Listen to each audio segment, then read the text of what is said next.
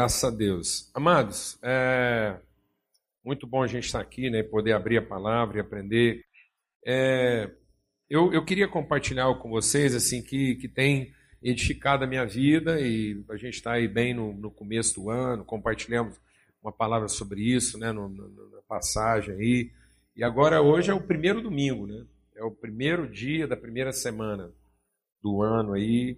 É bem um começão mesmo bem fresco. E a gente queria compartilhar algo que, que é, orando, falando com Deus, eu queria compartilhar algo que fosse assim mesmo inspirador para a nossa vida, para a sua vida, e que pudesse apontar um rumo. Né? É muito importante isso, quando você parte na, na, na direção, quando você é direcionado por Deus. Então, é muito difícil quando você está fazendo a coisa e aquilo está numa outra direção. Então, a minha oração é que essa palavra produza um direcionamento. Depois, ao longo do caminho, a gente vai, é, vai discernindo o que, que Deus quer revelar e trazer. Mas é importante a gente ter um direcionamento para dar o primeiro passo. Eu vou para norte, vou para sul. Então, que essa palavra seja uma palavra de, de direcionar seu primeiro passo, sua primeira passada. E que isso gere fé e fortaleça o seu coração. Abra sua Bíblia lá em Jeremias, no capítulo 18. Jeremias 18. É um texto bastante conhecido, mas é um texto que, que fala da relação de Deus conosco, o que, que Deus quer que a gente entenda nessa relação com Ele. Então, aqui em Jeremias 18, diz assim, a partir do versículo 1: A palavra do Senhor que veio a Jeremias dizendo: Levanta-te e desce à casa do oleiro, e lá te farei ouvir as minhas palavras. Eu disse à casa do oleiro, e eis que ele estava fazendo a sua obra sobre as rodas. Como o vaso que ele fazia de barro se quebrou na mão do oleiro, tornou a fazer dele outro vaso, conforme o que pareceu bem aos seus olhos. Pare um pouquinho, vamos repetir esse versículo bem devagar. A palavra de Deus dizendo: Como o vaso que o oleiro fazia de barro se quebrou na mão do oleiro, ele tornou a fazer dele outro vaso, conforme o que pareceu bem aos seus olhos fazer. Você guardou isso no seu coração, aquilo quebrou, ele está fazendo agora um outro vaso, conforme lhe pareceu bem. É o bem, aquilo que está no coração de Deus, aquilo que faz sentido para Deus. Amém? Deus que é amor, Deus que é bondade, que é misericórdia, Deus que é Pai. Então lhe que pareceu bem fazer. Eis que vem a minha palavra do Senhor dizendo: Não poderei eu fazer de vocês como fez esse oleiro, ó casa de Israel. Diz o Senhor: Eis que, como barro na mão do oleiro, assim são vocês na minha mão. Assim como é o barro na mão do oleiro, assim são vocês na minha mão. Deus está produzindo uma visão. Deus levou Jeremias e entregou para ele uma visão, uma imagem que pudesse ser uma metáfora. É uma perspectiva metafórica. Deus está levando Jeremias a ter uma experiência num contexto que ele entende, que ele possa compreender, para aquilo gerar um entendimento.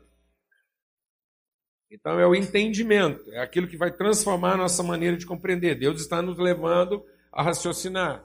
Deus quer que a gente pense. É isso que acontece. Deus quer que você seja transformado em entendimento. Deus não levou Jeremias lá para estabelecer um padrão de comportamento. Deus levou Jeremias lá para iluminar o entendimento dele, dizendo: Jeremias, é, é, a sua maneira de pensar, é a forma como você estabelece o seu pensamento. Não é apenas a forma como você se comporta. Não é o nosso comportamento que Deus quer mudar. Não adianta mudar o nosso comportamento se a gente não foi transformado em entendimento. Tudo que você muda a partir do comportamento dura muito pouco. Porque você estabelece, às vezes, um padrão comportamental dentro de um determinado contexto. O contexto muda, você já não sabe mais o que fazer. Mas se você tiver seu entendimento transformado, você vai saber exatamente o que fazer em qualquer contexto. Amém, amado? Então veja, e ele diz assim: no momento em que eu falar contra uma nação e contra um reino para arrancar, e para derrubar e para destruir. E se essa nação contra a qual eu falar se converter da sua maldade, também eu me arrependerei do mal que pensava fazer. No momento em que eu falar de uma gente, de um reino, para edificar e para plantar, e se ele fizer mal diante dos meus olhos, não dando ouvidos à minha voz, então eu vou me arrepender do bem que eu tinha dito que lhe faria. Ora, pois, fala aos homens de Judá e aos moradores de Jerusalém, dizendo: Assim diz o Senhor: Eis que estou forjando mal contra vocês e projeto um plano contra vocês. Convertam-se, pois, cada um do seu mau caminho e melhorem os vossos caminhos e as vossas ações. Mas eles dizem: não há esperança, porque nós iremos atrás da nossa imaginação. É atrás da nossa imaginação que nós vamos andar e cada um fará segundo o propósito do seu malvado coração. Amados, muitas vezes é, nós não estamos entendendo bem né, a, a, aquilo que é o verdadeiro propósito e, e, e, a, e a, a, base da nossa relação com Deus, porque a gente não medita. Né? Então, é, a gente pensa muitas vezes a nossa, a, o nosso conceito de salvação ainda está muito fundamentado no Deus que salva. Então a gente pensa que salvação é ter uma experiência com o poder de Deus. Isso não é salvação. Salvação não é ter uma experiência com o poder de Deus. Experimentar o poder de Deus na minha vida não vai me salvar. A salvação é ter uma relação com a natureza de Deus. A salvação está em conhecer Deus como Pai e não em experimentar Deus como Deus. Se eu não entender, se eu não for transformado no meu entendimento de qual é a relação que finalmente eu tenho com Deus, e que Deus é o Pai e que é uma relação de família. E que o que me salva é essa relação com Deus e com a sua vontade comum. Aquilo que é a vontade de Deus para toda a sua família. Então, salvação não é simplesmente eu ter o meu problema resolvido a partir de uma experiência com Deus. Ter uma experiência com Deus e ter o meu problema resolvido pode me tornar ainda mais perdido do que eu já era. Porque pode me tornar ainda mais egoísta e mais calcado naquilo que é a minha maneira de pensar, porque eu posso concluir daquilo que Deus acabou fazendo o que eu queria. Então tem muita gente que depois que tem uma experiência com o poder de Deus, ele fica mais orgulhoso. Porque ele começa a achar que Deus responde e faz aquilo que ele quer que Deus faça. E ele fica perdido. Então, a gente sem perceber, a gente é, muitas vezes está compreendendo as coisas como criança. E a gente não evolui. É.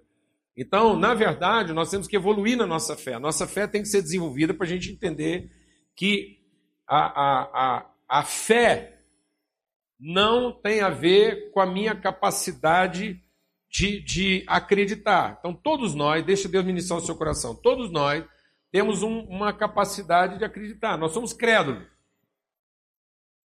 Nós temos uma propensão a, a, a acreditar.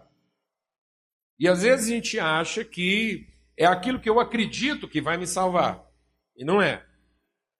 Então, essa capacidade de credulidade que nós temos, ela precisa encontrar aquilo que é a revelação de Deus para que ela se transforme em fé, para que no fim o que eu creio esteja formado não a partir da minha capacidade de acreditar, de projetar as coisas, mas que aquilo que eu creio está formado agora na medida em que a minha capacidade crédula está sujeita, está submissa à revelação de Deus. É o que Deus está revelando, é o que Ele está ensinando que fundamenta a minha fé. Eu vou explicar isso melhor. É muito comum, por exemplo, a gente tratar às vezes a questão da salvação da seguinte maneira: deixa Deus ministrar o seu coração. A gente pensa que é salvo a partir daquilo que a gente acreditou. Então, é o que eu acreditei que vai produzir minha salvação. Então, quando a gente pensa assim, eu estou constantemente dependendo da minha capacidade de acreditar. Salvação não é isso. Salvação, eu estava perdido, estava num buraco. Eu me enfiei num buraco, eu caí numa cisterna.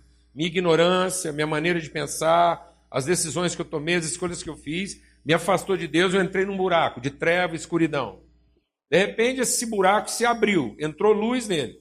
E a mão do Salvador entrou nesse buraco. Isso quer dizer o seguinte: que quando entrou luz lá na minha caverna, na minha cisterna, quando entrou luz e a mão do meu Salvador entrou lá dentro, eu estou salvo. Estou salvo. Está vendo? Estou salvo. A obra da minha salvação, a salvação chegou até onde eu estava. Então eu não estou mais perdido. Então o que é a fé? A fé é crer que a salvação entrou, ela chegou na minha vida. Eu vi a luz e vi a mão, agora eu, a fé é para que eu agarre essa mão. A fé me conecta. Então agora, essa obra de salvação, ela, ela entra na minha vida eu partilho a minha salvação. Agora, eu posso ignorar isso, eu posso ser uma pessoa ignorante, ou eu posso ser uma pessoa rebelde. Então, os perdidos são aqueles que ignoram a obra da salvação ou aqueles que, tendo conhecimento dessa obra, se rebelam contra ela. Mas não foi a minha fé que produziu essa salvação. Não foi a minha fé que fez o buraco se abrir a mão de Jesus se mover na minha direção. Não. A luz que entrou na minha vida e o fato de eu ver a mão de Jesus na minha direção, o meu Salvador oferecendo a vida dele por mim, isso gerou em mim um conhecimento, uma fé. E agora eu vivo segundo o conhecimento e a certeza de alguém salvo. Glória a Deus, amado. Então eu creio a minha salvação. Então eu não creio que serei. Eu creio que sou. E vivo como alguém salvo. Glória a Deus, amado. E não como alguém que quer ser salvo. Quem está entendendo o que eu estou falando? Então eu não vivo a projeção da minha salvação. Eu vivo a certeza da minha salvação, o conhecimento de que eu não sou mais uma pessoa ignorante e eu não sou mais uma pessoa perdida, porque eu conheci meu Salvador. Isso é fé. Então a fé é a forma de convicção, de pensamento, de entendimento que se estabelece a partir da convicção do que Deus está revelando, está ensinando para a gente. Então não é, eu não vou ser salvo a partir do que eu proponho para Deus.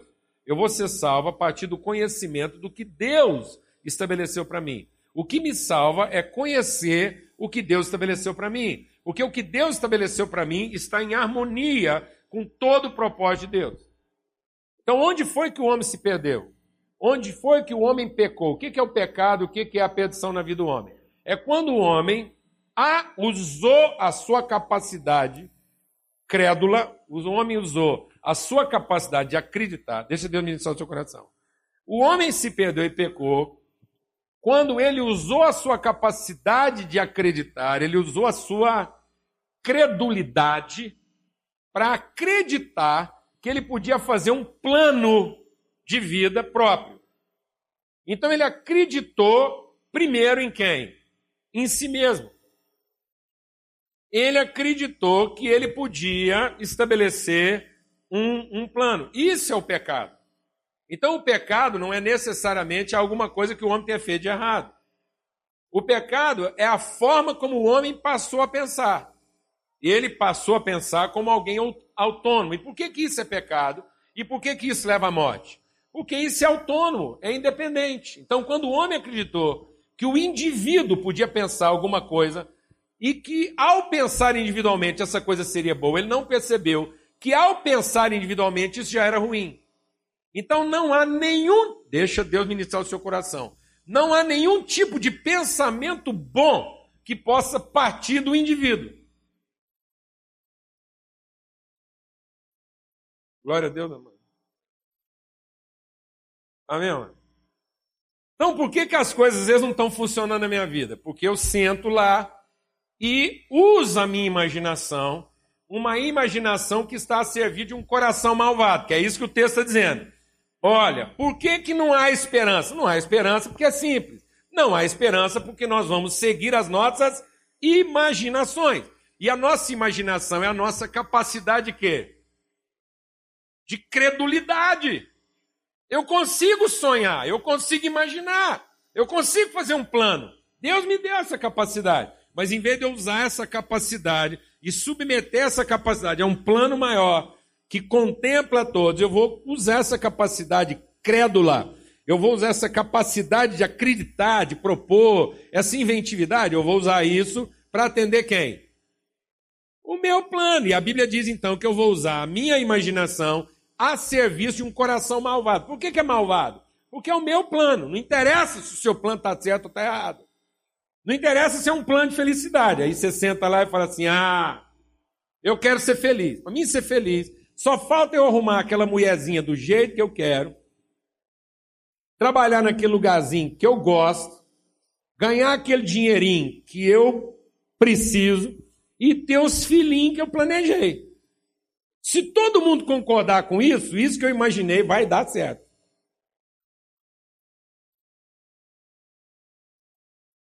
Do lado de lá, tem uma mulher pensando assim: bom, ah, para mim ser feliz, eu só preciso casar com o cara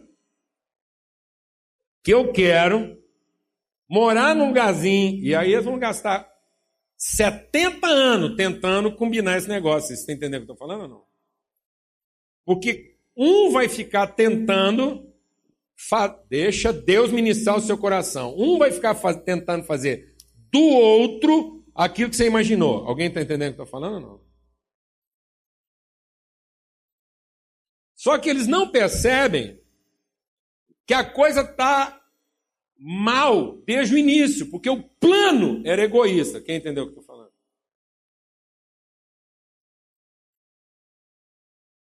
Porque ele não pensou assim, ó, eu, eu tenho um plano na vida. Eu tenho um plano na vida de fazer as pessoas felizes.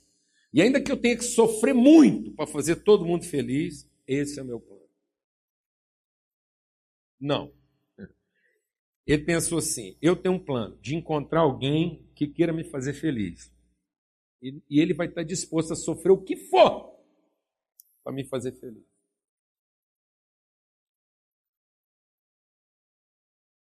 Alguém conhece esse tipo de gente que não? Então, eu vou casar com aquela mulher depois que eu tiver certeza que ela está disposta a sofrer o que for para me fazer feliz.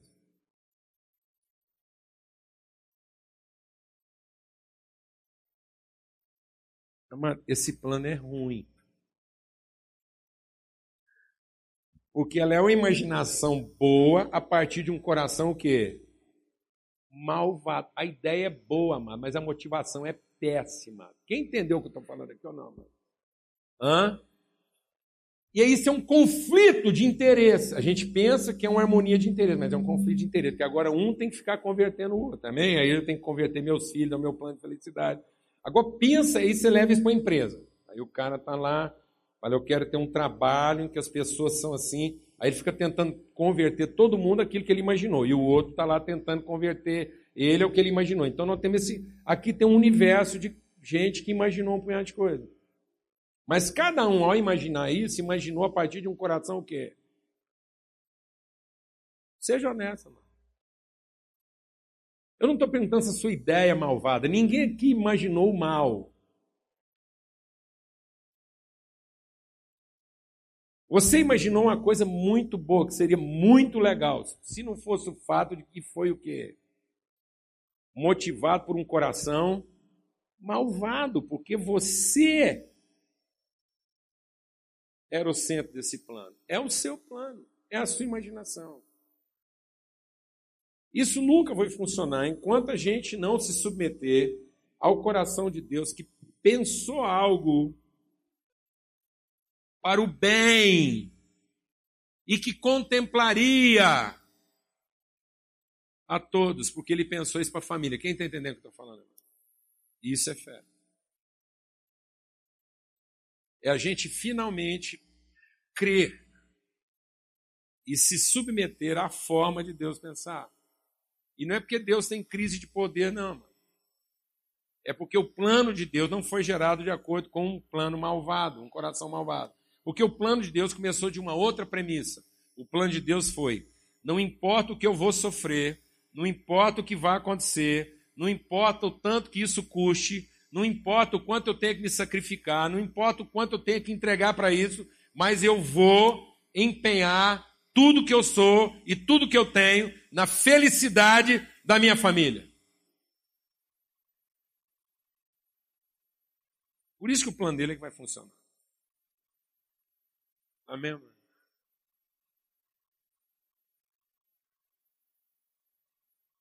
Então é isso que Deus está dizendo. Ele é o Senhor. Ele tem um projeto e ele faz isso segundo o que parece bem.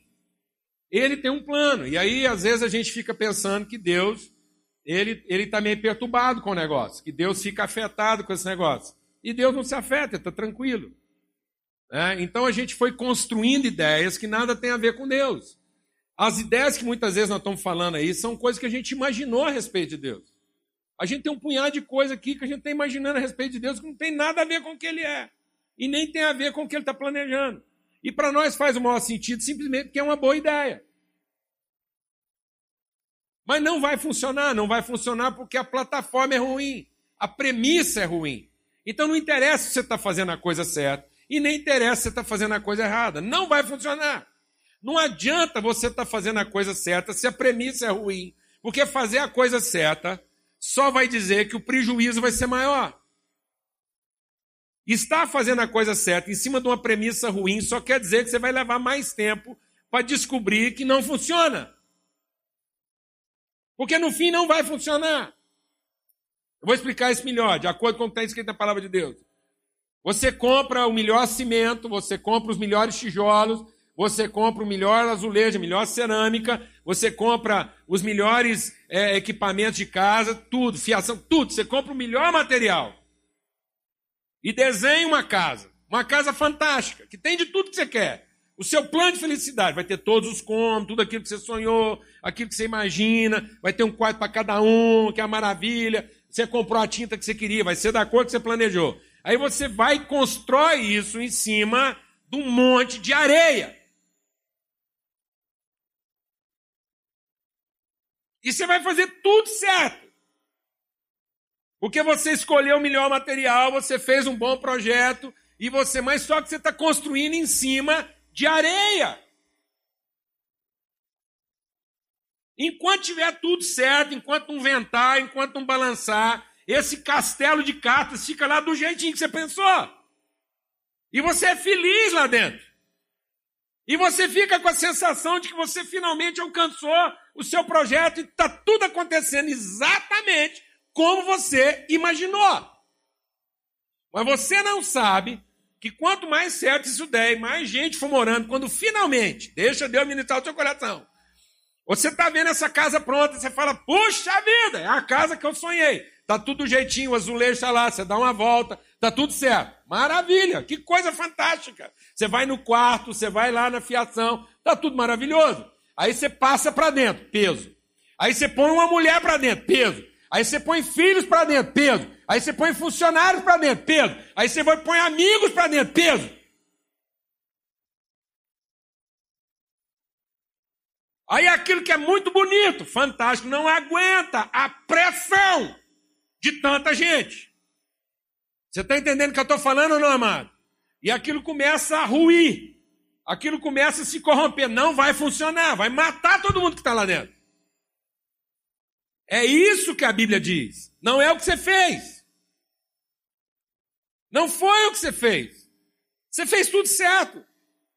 O projeto era bom. Fantástico! Você usou os melhores materiais, mas a premissa era ruim, porque você partiu do pressuposto que você podia fundamentar tudo isso na sua capacidade, fazer tudo isso conforme você imaginou. Você não fundamentou isso em algo subjetivo, invisível, imperceptível aos seus olhos. Algo que pudesse dar sustentação. Então a premissa é ruim não vai funcionar. Graças a Deus não vai funcionar. Porque Deus mesmo vai se encarregar de derrubar isso. E pela graça de Deus, Ele vai derrubar isso antes que você passe para dentro. Mas se você for muito teimoso, você vai insistir nisso, até enfiar um punhado de gente lá dentro e fazer a desgraça de muita gente, não só a sua. Mas se você ouvisse isso, você deixava Deus destruir isso mais cedo. Então tem muita coisa na vida da gente que não está funcionando. E sabe por que, que não está funcionando? Porque não pode funcionar. Não é capeta, não, amados, é Deus. Deus, porque ama você e ama a gente, garante que isso não dá certo. E não pode dar certo, porque partiu de uma premissa ruim. Partiu de uma premissa de vaidade, de orgulho, de presunção. Partiu da premissa de alguém que achava que tinha o direito e a condição de fazer um plano e que todos iriam se enquadrar nesse plano. E isso vai ser a desgraça de todo mundo. Então não pode funcionar. Amém, amado? Por isso que a palavra de Deus diz que sem fé é impossível agradar a Deus. Deixa Deus ministrar o seu coração. Quando Deus está falando que sem fé é impossível agradar e que tudo que não vem de fé é pecado, isso não é uma regulação. Amém, amado? Regulação. Deus não trabalha em cima de regulação. Isso não é um regulamento. Quando a palavra de Deus está dizendo que sem fé é impossível, isso não é uma proibição. Deus não está dizendo que é proibido ser feliz. Então Deus não tem uma questão, não é uma crise de poder. Deus não está com uma crise de poder, de modo que quem não faz o que ele orientou está proibido de ser feliz, como se Deus tivesse magoado. É o seguinte: não gostei. Ninguém aqui vai ser feliz se não fizer o que eu quero. Não, isso é uma ditadura, isso é um imperador. Não é assim que funciona. Isso não é uma regulação. Amém? Deus não trabalha em cima de regulação. As regulações que Deus colocou, elas são medidas provisórias. Toda a regulação que Deus colocou é uma medida provisória e a gente a gente se beneficia dessa regulação enquanto a gente não tem entendimento. Vou explicar isso melhor. Você tem uma criança em casa. Aí o menino quer mexer na tomada, quer pôr o dedo no fogo. Aí você não vai. A menina tem três aninhos, quer pôr o dedo no fogo. Aí você fala para ele o quê? Fala para ele o quê, amado? Ele quer pôr o dedo no fogo, quer enfiar o dedo na tomada. O que, que você faz? Não pode. Simples assim. Isso na cabeça dele é uma regulação. Ou você pega um menino de três anos e fala assim: senta aqui, vou te explicar. Quando você enfiar o dedo na tomada, lá na tomada tem lá uma polaridade elétrica, lá negativo, positivo, uma corrente elétrica. Toda corrente elétrica trafegando num condutor de baixa condutividade e alta resistência aquece. Então, sem enfiar o dedo na tomada, vai passar uma corrente elétrica num condutor ruim. Isso vai esquentar tanto seu dedo, vai queimar a ponta, vai fundir o fio. Porque o fio é ruim, porque ele é de baixa condutividade, ele oferece alta resistência. Se fosse para acender uma lâmpada, era ótimo. Se você acendesse, toda vez que você queimasse, a gente ligava lá, você brilhava aqui em casa. Mas não vai funcionar, porque a hora que eu te colocar lá, você torra, você não acende. Aí o menino fala assim: oh, obrigado, papai. Agora eu entendi. Não, enquanto ele é criança, você fala assim: não pode. Eu falo, por quê? Porque não pode. Um dia você vai entender, um dia eu sento aqui e te explico. Mas por que, que pode pôr o frango no fogo e não pode pôr eu, é o seguinte, porque o frango não quer comer ele torrado, queimadinho, você não. Então, não pode. Dorme com esse barulho aí, não pode.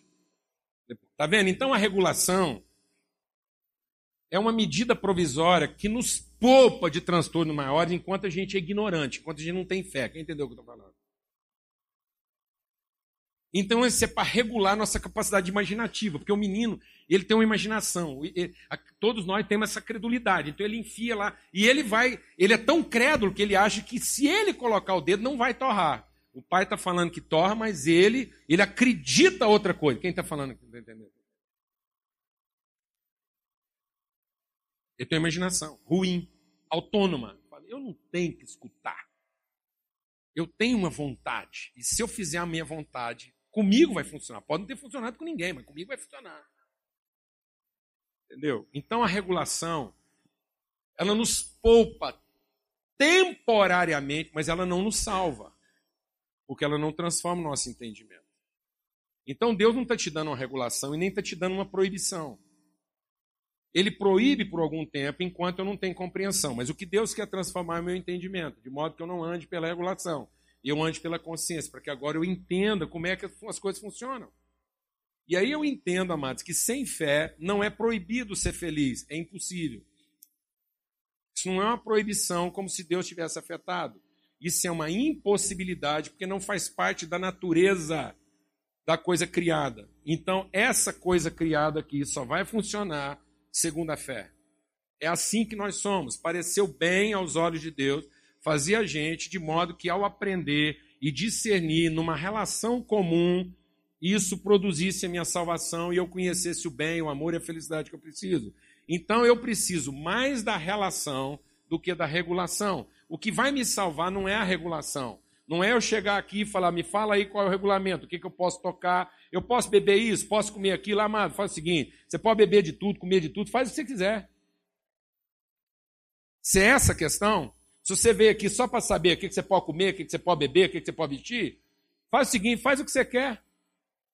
Que é só isso que te interessa mesmo. Vai adiantar eu te falar? E se você virar a esquina ali e outro te falar outra coisa? Eu venho aqui e eu falo que você pode beber uma coisa. O outro vira ali e fala, não, você vai para o inferno, você beber. Pronto, pronto, pronto, pronto. Agora o que, que você faz? Você fica doido. Então isso não vai transformar você. Isso vai te deixar mais orgulhoso. Porque você vai começar a achar que você é salvo a partir daquilo que você faz. Isso não vai te ajudar. Isso vai te tornar uma criança o resto da vida. Posso isso, não posso aquilo. Isso queima, isso acende, isso pega fogo. Não, pelo amor de Deus. Agora então, o que, que Deus quer? Deus quer que você seja salvo na relação. Isso é bom para nós. Isso constrói, isso edifica, isso faz bem para todo mundo.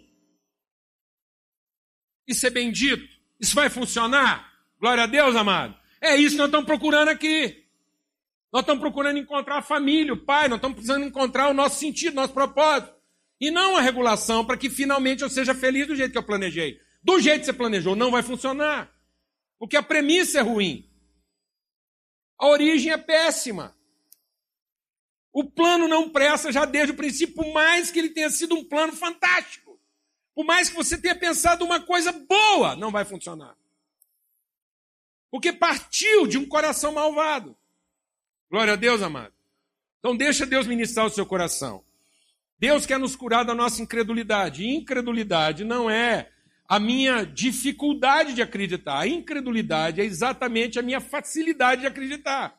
Incredulidade é porque eu acredito que eu acredito. Eu sou crédulo.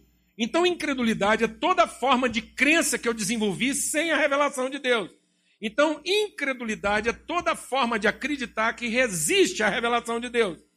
Eu passei a acreditar a partir do que eu vi. Eu passei a acreditar a partir do que eu apalpei, daquilo que eu toquei. Eu passei a acreditar a partir das conclusões que eu tirei. 100% dos nossos planos de felicidade, 100% dos planos de felicidade estão aqui, projeto de vida, profissão, empresa, foi a partir do que você observou nos outros.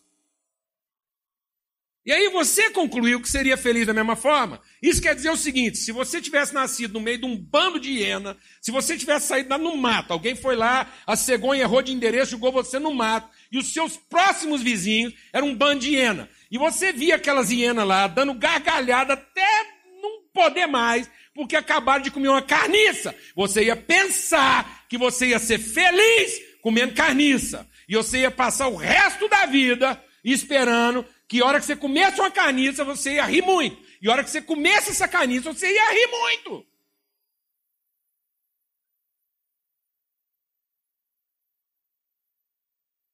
Porque você ia pensar como uma hiena. Alguém aqui está entendendo o que eu estou falando? Não. Até que alguém oferecesse para você uma outra referência. Até que você visse um homem de fato. É isso que Jesus veio nos mostrar. Jesus veio nos mostrar um homem que ouve Deus e que está entregando a sua vida para cumprir um plano que atende todos. E quando eu olho para esse homem guiado pela vontade de Deus, eu vejo que pode dar tudo errado na vida dele e ele continua feliz, pleno. Que a felicidade dele não depende da coisa estar tá certa ou errada. A felicidade dele sabe, a certeza, a bem-aventurança dele é de saber que está funcionando conforme o plano de Deus. E que é assim que vai dar certo. Glória a Deus, amado. Então Deus fez você para funcionar. Tudo que Deus criou. Deixa Deus ministrar o seu coração. Tudo que Deus criou, criou segundo um plano eterno. Deus tem um pensamento eterno para que as coisas funcionem. Isso é tão forte, presta atenção. A gente, a gente impõe, deixa Deus ministrar aqui o seu coração, a gente impõe sobre a criação nossa imaginação, nossa credulidade. Então a gente, a nossa forma de acreditar, nós, nós imaginamos, nós imaginamos o mundo do nosso jeito. Onde está a desgraceira tudo que está acontecendo no mundo? A desgraceira toda que está acontecendo no mundo está acontecendo em função da gente manter esse plano que a gente imaginou. Se a gente resolvesse parar, se a humanidade resolvesse parar, para, para tudo. Vamos ficar parado dois anos, fazendo o quê? Nada, ficar parado. Só comendo uns abobrinhos, uma cebola, uns trem que brotar aí, repartindo um trem, tudo que nós já acumulamos. Já juntou comida, tudo. Para, para tudo. Para de fazer carro, para de fabricar dinheiro. Para tudo, para, já tá bom, para. Vamos distribuir o que já tem, vamos ajudar os outros aí, e não vai viver assim meio, forgadão. Dois anos. Sério, para tudo. Ninguém vai ficar planejando nada, ninguém vai, ninguém vai trazer ideia. Para, não, ninguém vai sugerir nada, se trazer ideia, não vai ficar aqui meio quietão. Forgado, vamos tirar férias aí, dois anos parado. Sabe o que vai acontecer com o mundo? A natureza vai começar a se recompor. Se o homem parasse, natu... o que Deus fez antes do homem chegar aqui, antes de Deus colocar o homem na terra, o que já estava feito, é tão forte, é tão forte o que Deus criou, que a gente está fazendo de tudo há milhares de anos para acabar com isso e fazer esse trem do nosso jeito e não consegue acabar. É uma desgraceira total. A gente vai lá, polui os rios, faz uma lambança.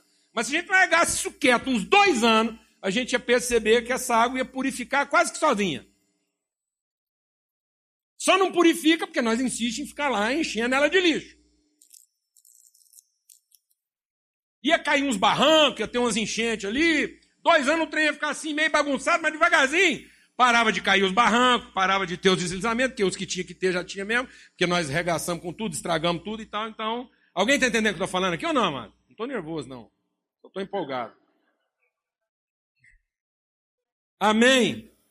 Mas é brincadeira. E aí acontece uma lambança geral aí, o povo assim, onde é que está Deus? Onde é que está Deus? Está lá onde é que nós largamos ele. Ele entregou o trem para a gente funcionar, nós largamos ele lá e fomos fazer do nosso jeito. E a gente pergunta onde é que está Deus? Onde é que está Deus quando esse bandido matou não sei quem? Onde é que está Deus quando teve aquela enchente? Ele está onde nós largamos ele. E fomos inventar e fazer a coisa do jeito que a gente imagina. E só porque a gente imaginou isso parecia ser uma coisa boa, todo mundo acreditou que ia funcionar. Não vai funcionar. E Deus está trabalhando para não funcionar. Não enfia o capeta nesse negócio, não. Satanás, deixa Deus ministrar o seu coração. Satanás é um cão na coleira. Quem solta a coleira do Satanás é Deus. Não? Você entendeu isso? Satanás só pega onde Deus deixa pegar, mano. E Satanás só vai até onde Deus deixa que ele vá. Satanás é o verme. Satanás é a ave de rapina.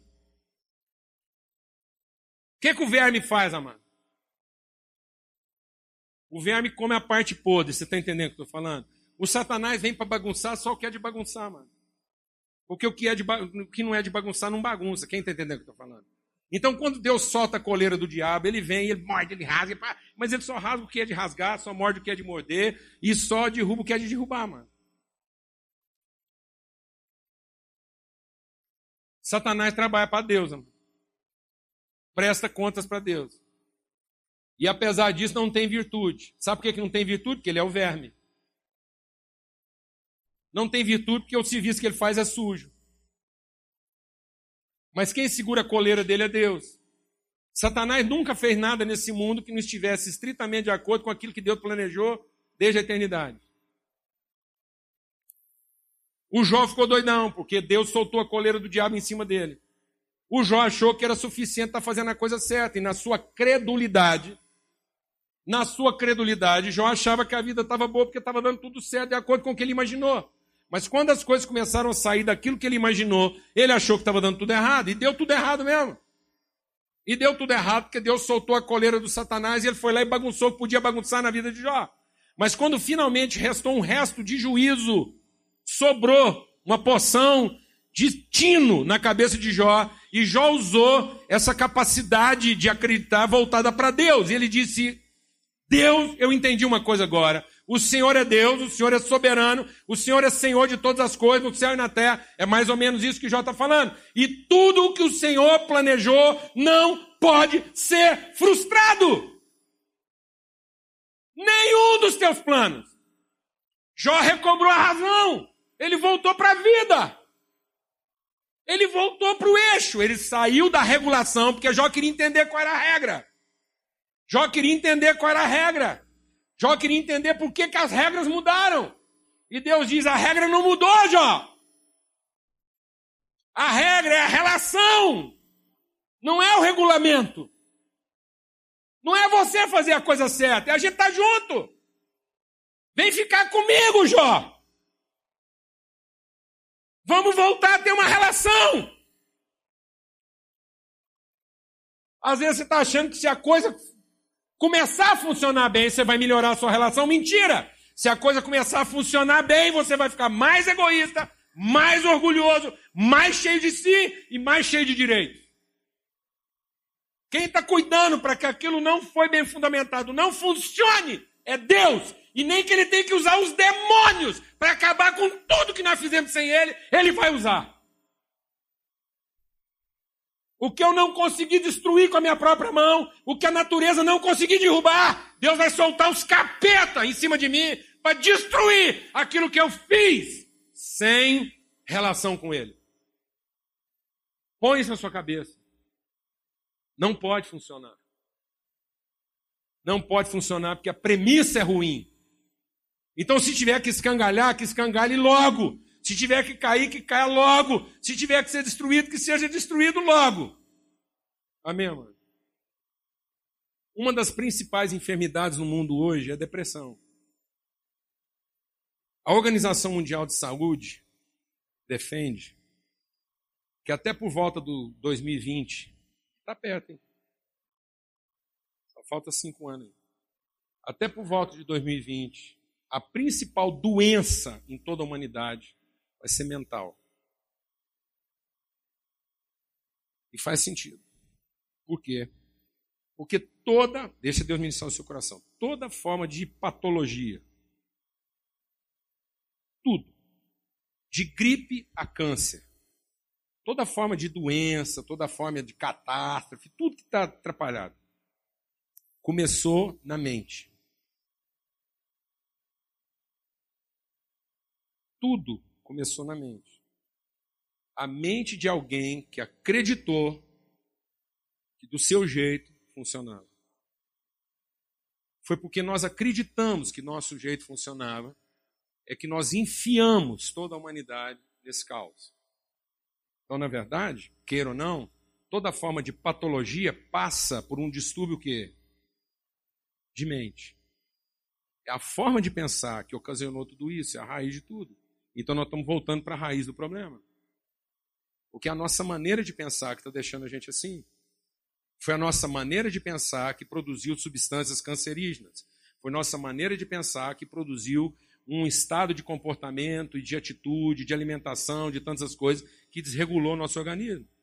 Foi nossa maneira de pensar que fez a gente construir onde não podia, do jeito que não podia, e está gerando enchente, catástrofe, maremoto e vai por aí afora. É a nossa maneira de pensar. Então não adianta querer consertar tudo isso, não adianta querer arrumar remédio, porque a nossa doença está na nossa maneira de pensar. E o que é a depressão? A depressão é a tristeza de ver que não deu certo.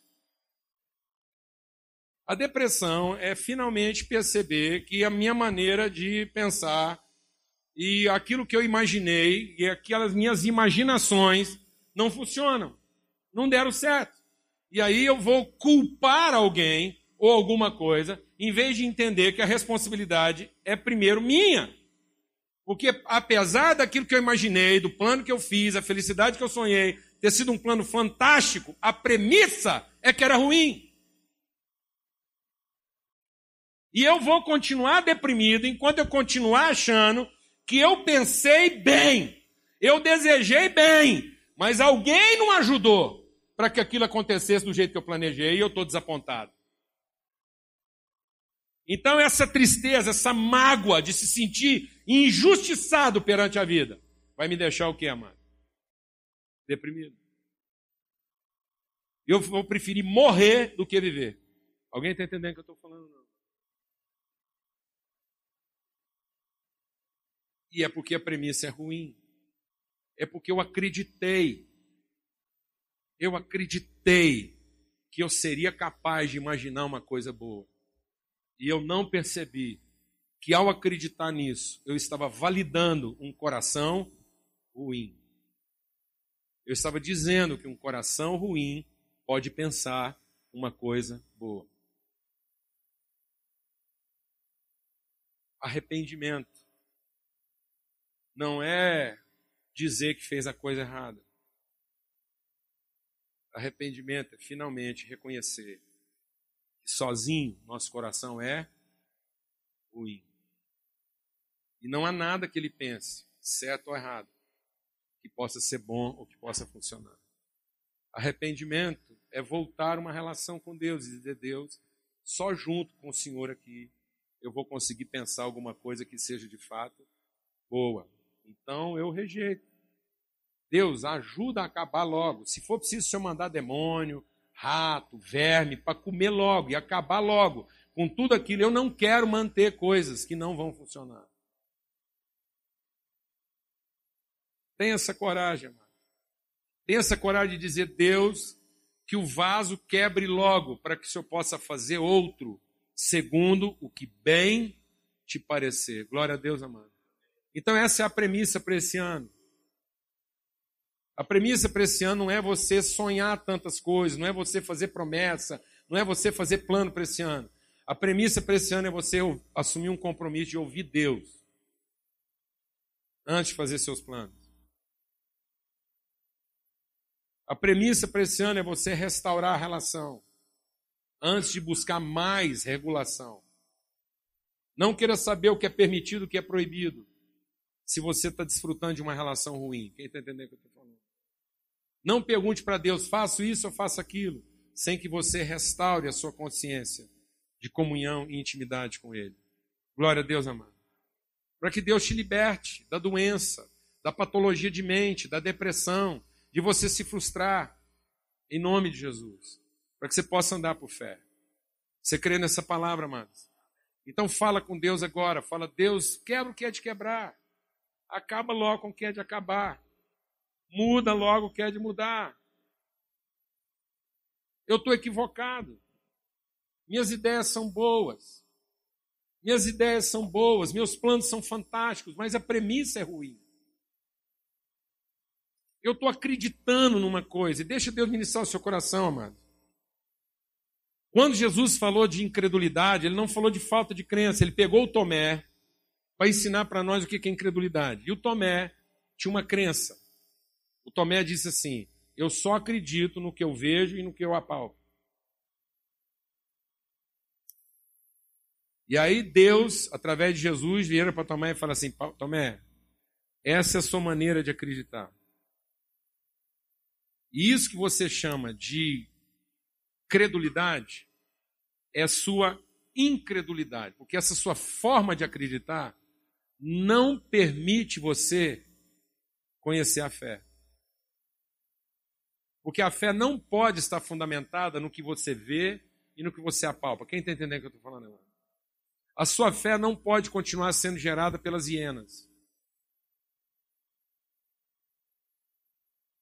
Não use a sua imaginação para imitar as hienas. Não use a sua imaginação para ser uma ave de rapina gorda. Glória a Deus, amado. Então Jesus pegou o Tomé e falou assim: Vem cá, Tomé. Você só acredita no que você vê e no que você apalpa, não é? Então põe a mão. Viu? Acreditou? Então agora eu vou te falar uma coisa. Existe uma forma mais bem-aventurada de crer. É não ver e crer. É crer no que eu estou te falando e não no que você viu. Quem quer essa forma mais bem-aventurada de acreditar? E aí Jesus disse para Tomé: então agora, Tomé, você nunca mais vai ser um incrédulo. E o mais interessante é que Jesus está chamando Tomé de incrédulo quando Tomé tinha acabado de falar no que, que ele acredita. Então, o incrédulo não é aquele que não acredita. O incrédulo é aquele que continua acreditando só naquilo que faz sentido para ele. O incrédulo é aquele que continua fazendo planos de acordo com aquilo que ele viu, sentiu ou que ele observou nos outros. E Deus quer te dar uma experiência superior. Deus, Deus quer dar uma relação com você, Deus quer te dar uma relação tão íntima que o Espírito Santo de Deus vai segredar o coração seu, ao seu coração, a sua vida, a sua mente, aquilo que são os planos eternos de Deus para você. E você vai crer nisso, você vai andar por isso. E ainda que aparentemente muita gente acha que não funciona, no fim vai ser o que funciona. Quem crê nisso? Em nome de Jesus. Senhor, muito obrigado por essa manhã por esse dia, obrigado pela tua palavra. Obrigado porque o Senhor é o oleiro e nós somos o barro. Obrigado porque o Senhor faz um vaso novo. O Senhor não não reconstrói o antigo. O antigo se quebra e o Senhor faz um vaso novo. Obrigado porque o Senhor está fazendo um plano. O Senhor tem um plano de acabar com tudo aquilo que não funciona na nossa vida. Senhor tem um plano bendito, o Senhor tem uma disposição. Obrigado porque o Senhor não nos trata com sentimentalismo. Obrigado porque o Senhor nos ama, mas o Senhor não tem dó de nós. O Senhor não se impressiona quando a gente fica lá choramingando e arrastando. O Senhor nos ama tanto que o Senhor vai continuar destruindo tudo aquilo que não serve. Ainda que o bicho tenha que comer isso. Mas o que não é da nossa vida vai ser tirado. Obrigado. E não adianta a gente se agarrar e, e choramingar e lamentar. Oh Deus, o Senhor quer o nosso arrependimento. O Senhor quer, oh Deus, a nossa cura. Para que a gente não continue andando segundo aquilo que um coração malvado imagina. Por mais que um coração malvado imagine coisas fantásticas. Mas em nome de Cristo Jesus, o Senhor quer nos dar um coração segundo o coração do Senhor. Por isso o Senhor pede ao nosso coração. Deus está te pedindo nessa manhã. Você quer ter um ano bem-aventurado, entrega seu coração para Deus. A única coisa que Deus está te pedindo é: Filho, me dá o seu coração. Deus não quer suas coisas, Deus não quer seu dinheiro, Deus não quer uh, os seus bens, Deus não quer nem o seu tempo, se Ele não tiver seu coração. Se o seu coração não confia em Deus como um pai, se você não é capaz de sentar do lado de Deus para conversar e dizer: E aí, Deus, vamos falar sobre a nossa vida, a nossa vida, a sua e a minha, vamos falar sobre a nossa vida juntos. Se você não tem esse coração, então Deus não quer nada da gente.